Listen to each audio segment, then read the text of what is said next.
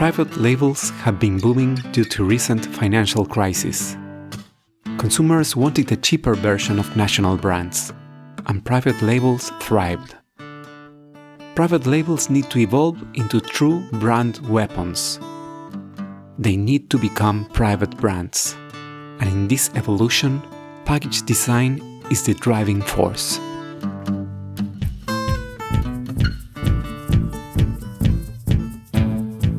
Packaging design should seduce, inform, and even save the planet. I'm Hernan Braverman, and this is Branderman, the podcast where I talk with experts to uncover what it actually takes to make a positive impact on consumers, the market, and society. Warning keep this podcast out of the reach of close minded marketers and designers.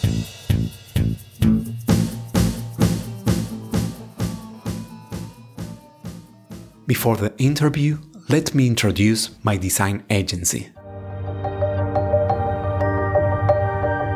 Brands with purpose. Human, agile, honest brands that leave no one indifferent. Tridimage creates and revitalizes brands to imagine and shape the future. Tridimage, the branding and packaging design agency for bold brands. Tatiana Reifer is head of the branding and visual identity design department in Carrefour and a member of the Penta Awards jury. From Rio de Janeiro to New York and landing in Paris in 2006, Tatiana has a design career marked by an international path. Tatiana contributed to building the design culture inside Carrefour. By managing all the brand's visual aspects, she helped create consistency through all customer touchpoints. In this episode, we discuss the role of package design in building successful private brands.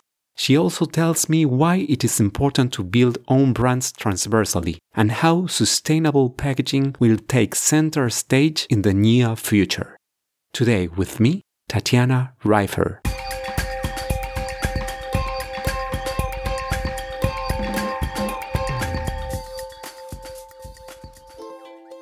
Tatiana, each of us is a container of ideas, projects, and dreams. However, we can't read the label when we are inside the jar.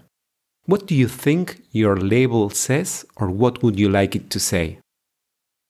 Well, this is a very tricky question because it's very hard to define one person in a label.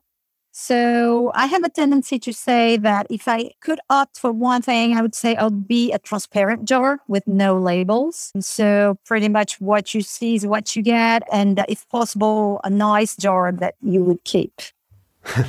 Great. Building a brand is like a journey. It starts with defining where we are and asking ourselves where we want to go. What was the path that led you from studying graphic design in Rio de Janeiro to moving to New York and later leading the branding and visual identity at Carrefour in France? I would say that my career was a sequence of evolution. Some of them I planned, some of them I didn't plan at all. One thing for me was sure was my passion for design and uh, more specifically for building brands it was pretty much clear to me once I got my diploma in Rio that I wanted to have a broader view of how brands are approached in other countries and also having different cultural experiences. That's why I went to the US where I stayed for three years.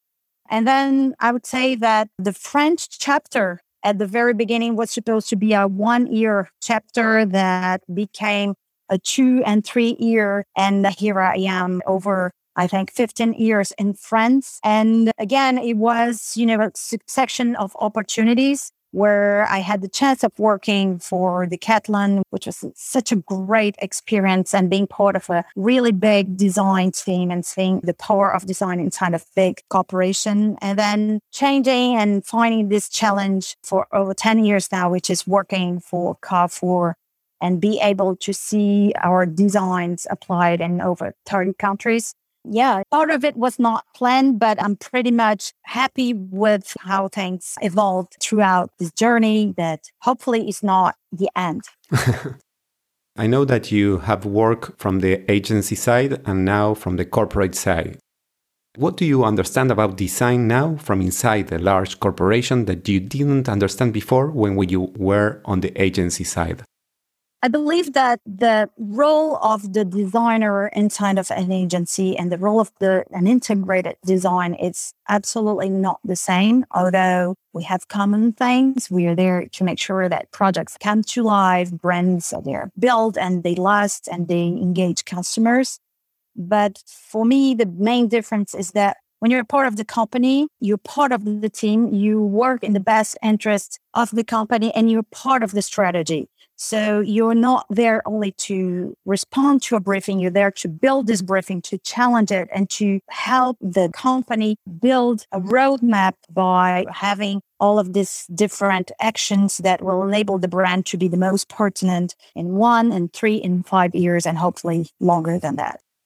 Do you miss something from the agency life? The nice thing uh, working for an agency, I would say it's the variety of clients. Although we might imagine that it's repetitive working for Carrefour, but it is not. There are so many different sectors and things to do. But when you're in an agency, you can really shift from very different brand worlds. And I believe this is a quite nice challenge to each time change a little bit and go further and understand the business of different clients. What are some of the lessons you have learned over the years in your role as a head of branding and visual identity? One of the most important ones is to be patient. When you work for big companies, things take a little bit time to be done and to arrive in stores, but it's really rewarding. Another thing is networking and building relationship with coworkers and stakeholders and to really share ideas from the beginning and not really interfere in one step of the project. Really build things as a team. It's really more productive and you build also pride of the teams of coming up with these different projects each different experience learned helped me see different things, see different worlds, and be in touch with different teams that have different approaches also to both integrated and external design. How are the teams that you work with comprised? Are they marketing people, design people, management people? It's very large in terms of profiles of course, a lot of marketing stakeholders, other designs from other disciplines like trends designers, retail designers. This is very important because we are a multidisciplinary team, but also environmental teams, legal teams, merchandise. They all have different subjects where we can help them either through a concrete design project or through design methods such as design thinking methods and things like that. So even HR, we work with them to make sure that we integrate these design notions, even though they're not design projects. Great. And what about the in-house design team at Carrefour? There are fairly multidisciplinary teams that cover most of the expertise in design, product designers, packaging designers, retail, and trends, color, and finishing designers, not to mention branding and visual identity. And the interesting thing is that we all work together. According to the project, we put out different teams to make sure that all the expertise needed are covered by the different team members. What is the best and the most difficult part of being a design leader within a major multinational retail company? The best part, I think it's just eh, you build a team. I had the amazing opportunity of integrating the design team in Carrefour at the very beginning, which means that when I got here 10 years ago, there was no design team at all. There was a really nice intention of building up a team, a really nice uh, design director that had this dream of constituting this uh, big design project but he trusted me a lot to build this project with him. So I was able to build a design team throughout the years and really choose the profiles. There are really nice people that like working together and reach them with different views. Another very positive thing is the fact that being part of such a big and multi business unit company such as Carrefour, we can really see different things, different challenges and really learn that what we learned in school, they don't really teach you the business side of it and being able to integrate a company, you can really see that. You can see the figures, you can see economic impact of what you did, what are the projections when things don't work and why they didn't work and what is the impact on the business model. This is very complementary to what we do today. And the difficult part is agility, something that we see a lot on startups today that are challenging each time more big companies is the power of being very reactive, saying things uh, emerge, new behaviors or opportunities and being able to react very fast. Unfortunately, in big companies, although we try, it's a little bit less reactive and sometimes it can be frustrating because you know you put all of this effort and you want to see your work and straight very rapidly but it takes many many steps and sometimes it takes a little bit more time than what you wanted to. Being able to adapt to situations in terms of resources in terms of timings it's very hard sometimes to have a very clear roadmap and know when projects are coming in and out and timings things are they get stuck. Sometimes they go fast forward. Sometimes you don't have enough people to work on projects. Uh, so you have to be able to find resources and adapt yourself very, very rapidly to respond to all of these needs. And, and of course, without being frustrated when projects stop, they come back later, everything changes. What is the biggest design challenge you have faced so far at Carrefour? One of the, I would say, quite recent projects that we've been working on, and it's quite a challenge. It's all of the sustainability challenge. We can keep doing things, but in a different way. When you see the amount of products that we sell, the number of stores that we have, each tiny action has an impact because you multiply it by thousands of different products and actions and stores. So it's being able to decorticate everything and seeing where can you gain material, reduce inking, do things differently, and of course, engage teams to do it with you. You have to make sure that all of your stakeholders are at the same level. They contribute on different actions and everything goes smoothly until you can launch all of these actions. Wow. Let's talk about package design, especially focus on private brand package. What do you think is the role of package design in building a private brand? Uh, it's very important because in our stores, for example, you have no sales force. So the packaging has to speak for itself. The number of competition of other brands that are next to each other on our shelves are just huge either being inside of the store or even outside. So you have to make sure that own brands uh, stand for itself and they convey of both quality, they reassure regarding the brand, and uh, understanding how categories work. Understanding that we have different moments of life. What you used to buy, it's not the same thing. What you buy on weekends, it's not the same thing, and not the same way you're buying on weekdays your needs change, the way you buy physically or online, and the packaging in the middle of all that, it has to respond to all of these different moments of life. So, of course, the private brand has a huge role. The challenge is to make sure that it engages a conversation and create a link with the brand, regardless of the physical way of buying, physical in stores or online way of buying it.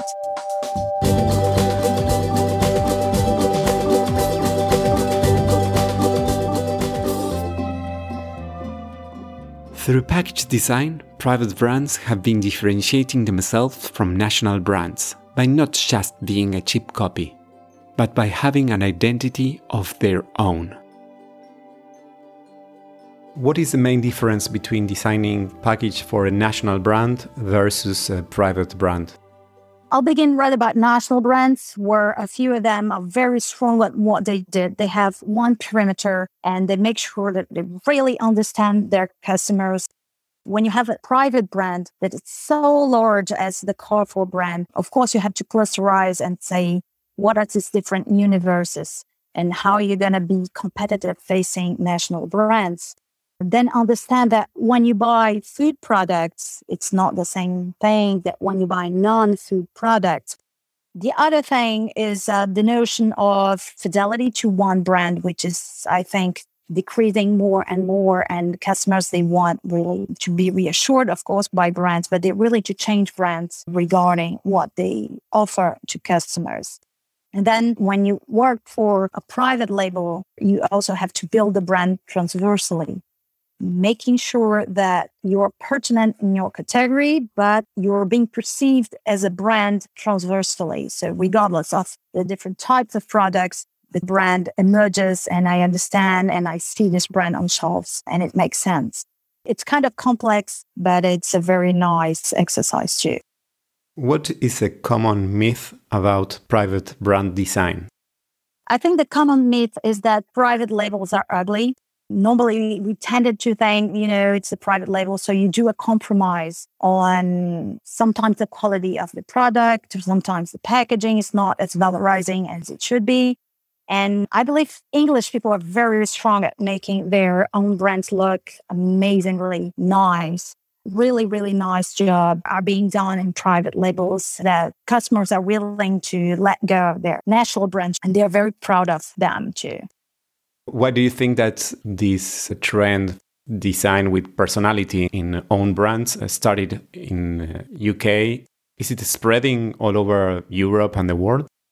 Whenever I go to England and I see other retailers, uh, I believe that they're doing such a great job it's a cultural thing. Uh, I believe that English people, they're ready for a few categories to break barriers and codes and things like that, which is not really the case on different countries. So you have to make sure that at the same time that you want to break category codes, that you're being perceived as being part of the category, you are reassuring clients. So you have to really take culture by culture and asking yourself, where do you put line between just breaking the codes and not being a Me Too brand and really coming up with a really nice and uh, innovative design.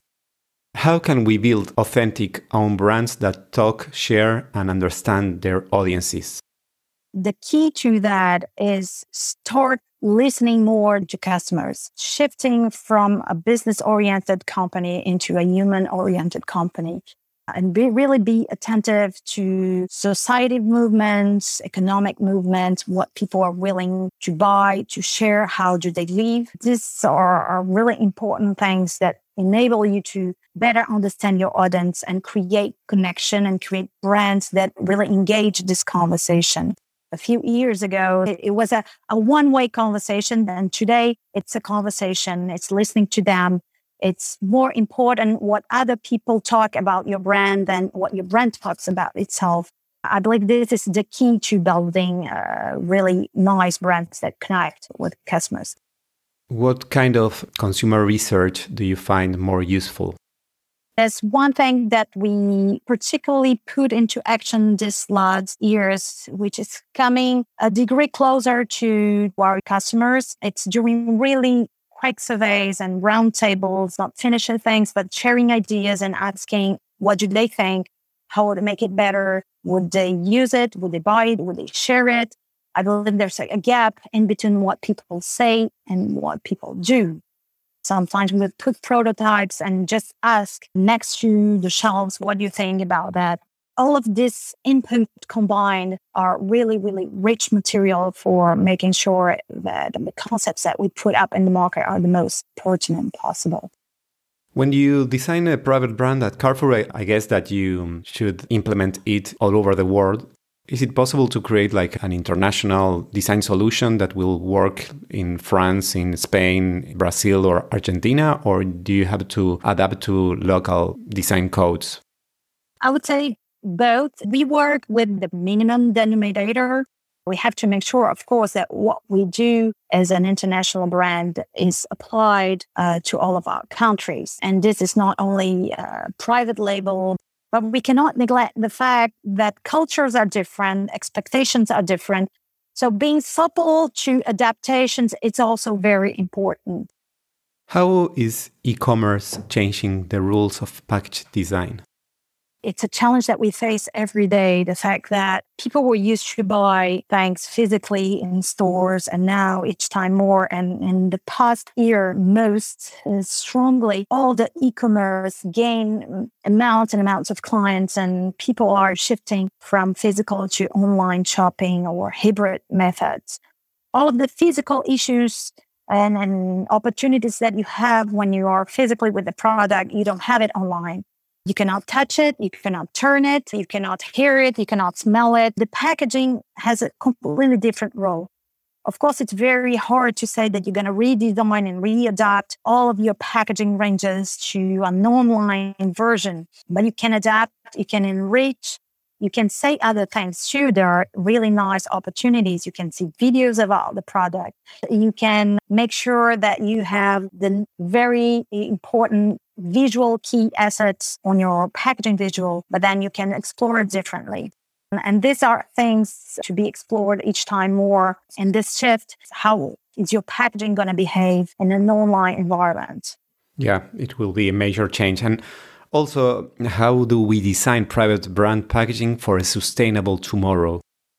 Before, it was kind of something that we thought um, a given moment in creation. And today, it's part of the way we think. It's part of the briefing at the same level that you think about colors, brands, compositions. You have to think about materials, inkings, brands that don't think like that, they're going to be each time more left behind it's proven that customers they want each time more brands that are engaged into all of the sustainability issues of the packaging. And sometimes surprisingly they're willing even to pay more for uh, sustainable packaging or willing to organize the way they buy differently just because don't believe anymore even in the role of packaging or packaging changed. We've been seeing bulk stores or bulk products being sold each time more on our stores. So it's making sure not only packaging are the most environmentally possible, but also making sure that we can reduce it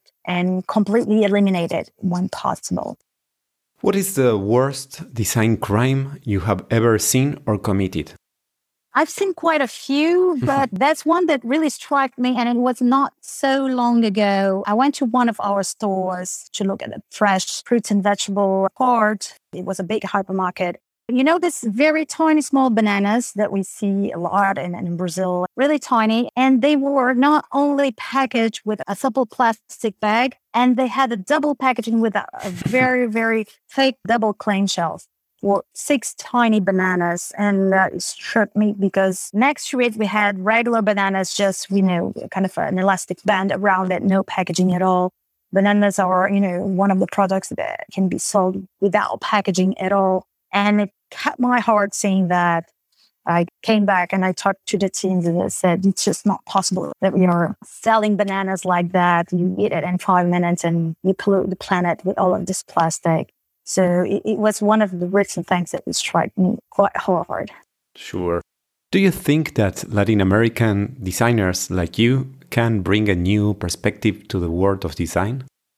Absolutely. Uh, I believe actually in multicultural ambiances, even for companies that are not international, it's not only being Latin American or North American or European or Asian. Mixing different cultures in a creative team is the best thing that we can do because each one brings different backgrounds and, and the end result is so much richer than just being on a monocultural team. And more specifically about, I'd say Latin Americans, I have also a few in my team. I believe, and that's maybe a stereotype, but being part of this stereotype, I think I'm allowed to say it. It's like seeing the glass half full or having, you know, the joyful and expanded way of sharing things and saying things, quite positive approach. I've seen this quite regularly. And the second thing is I've seen quite nice work coming from Latin America design agencies also in the last years. There's a huge gap because when I got my diploma and even before it was kind of a new profession, you know, you didn't find a lot of big design companies It's something that exploded in the last years, and a lot of effort has been done by either international brands with branches in Latin America that engage Latin America design agencies, or even bringing this to global brands. Very, very nice design quality. What changes do you think we will see in the coming years in the world of own brands and their package design? One brands, I think that they're very reassuring because they cover all of the, the different products.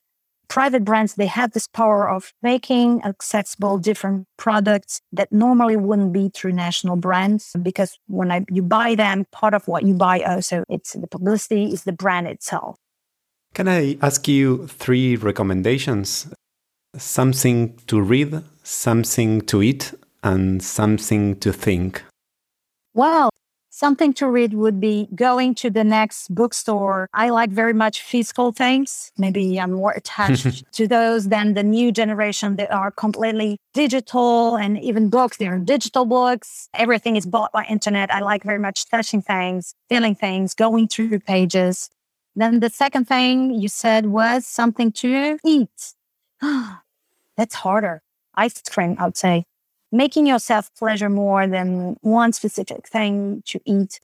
Something to thank, I would say in the last year or so, we put things into perspective with the COVID and we really had to rethink priorities. You think about people that matter to you and re-putting things in perspective and what you want to really do with your life. Who are the people you want to be next to? Those are the things that I would say they are the important things to think about. What is your next adventure? I go from challenge to challenge. And as long as I'm challenged what I do and I'm doing it with pleasure, then I stay. And sometimes new opportunities come by. So let's see what's coming next. Tatiana, what would you ask yourself? What would I ask myself? Um, even though we're coming back to reality right now and luckily being able to stabilize all of this COVID crisis, I would ask myself to keep the good things that this COVID period was able to give me, which was being able to be closer to my family and stay longer with them. Thank you so much for your transparency and also for your accessibility, like a very good own brand. Thank you. Thank you for having me, and it was a real pleasure to have this conversation. I hope you have enjoyed this conversation as much as I did. You can check the episode notes for all the relevant links. I also invite you to follow me on Instagram and on my website, branderman.design. Follow the podcast in your favorite app so you don't miss the next episode of Branderman, the podcast where we try to uncover how to make a positive impact on consumers, the market, and society through package design.